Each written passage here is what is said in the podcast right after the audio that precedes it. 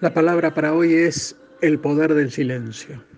Como cristianos sabemos del poder que tiene la palabra, que Dios creó absolutamente todo con el poder de la misma. Estuvo seis días dando forma a toda la creación, todo lo hizo por medio de la palabra, excepto al hombre. Dios lo creó del polvo de la tierra y sopló aliento de vida en él. Ahora bien, nosotros ya sabemos cuánto poder tiene la palabra, pero podríamos preguntarnos, ¿habrá poder también en el silencio? ¿La palabra podrá callar y ser poderosa? ¿Podrá haber profecías silenciosas? La respuesta es sí. Veamos qué nos dice la palabra.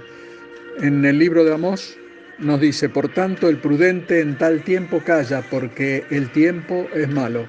El profeta le habla al pueblo de Israel y los instaba a guardar silencio porque el tiempo era malo. En tiempos de crisis hay que callar.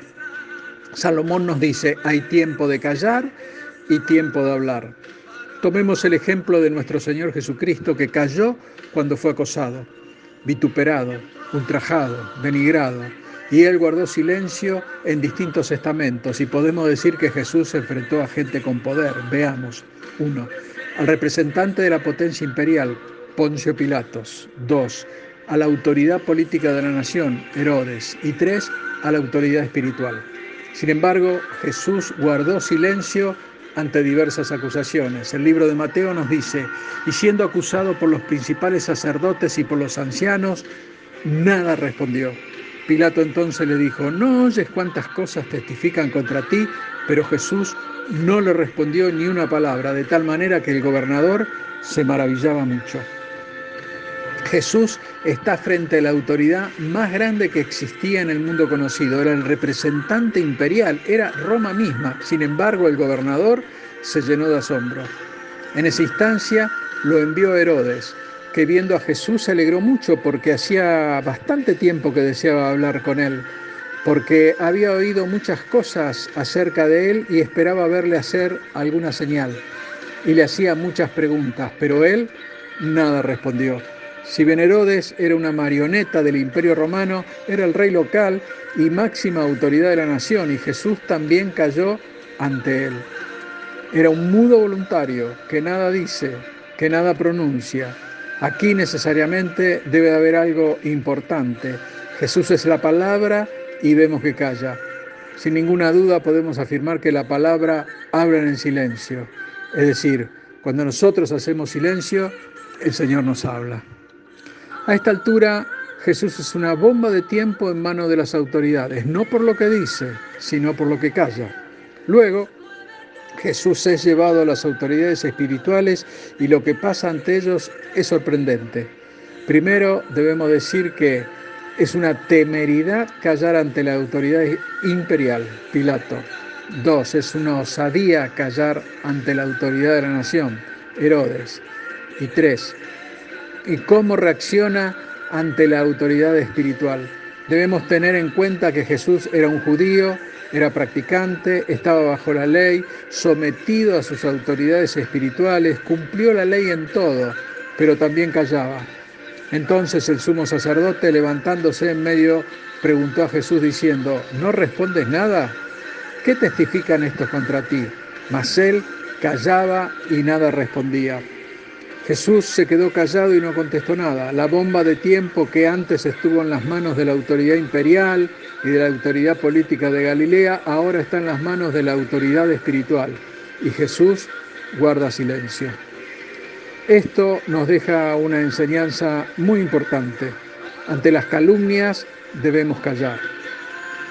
Pero sabemos que el sumo sacerdote no puede ser desacatado.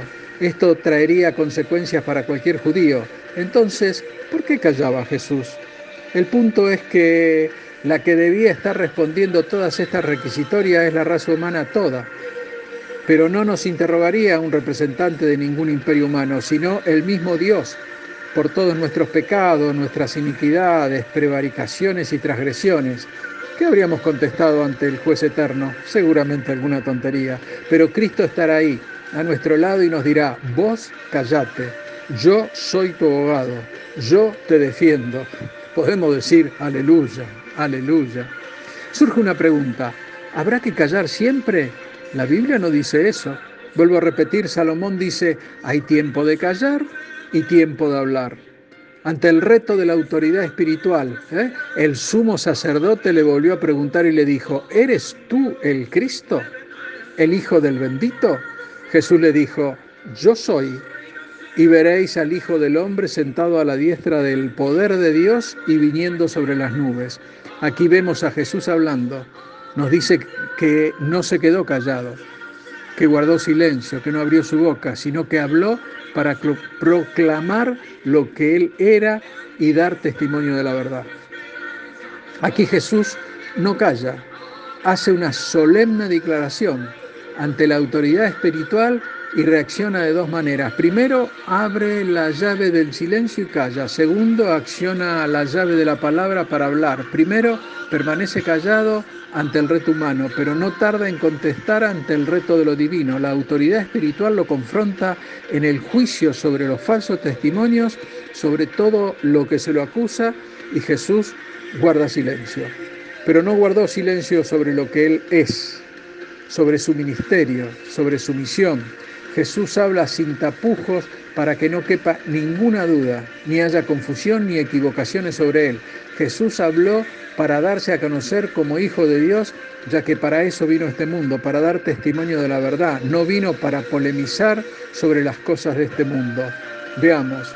Entonces el sumo sacerdote, rasgando sus vestiduras, dijo, ¿qué más necesidad tenemos de testigos? Habéis oído la blasfemia, ¿qué os parece? y todos ellos le condenaron declarándole digno de muerte. ¿Qué tal? Lo condenaron por decir la verdad. Vemos que Jesús ante las falsas acusaciones guarda silencio y es desde ese mismo silencio desde donde proviene nuestra libertad espiritual.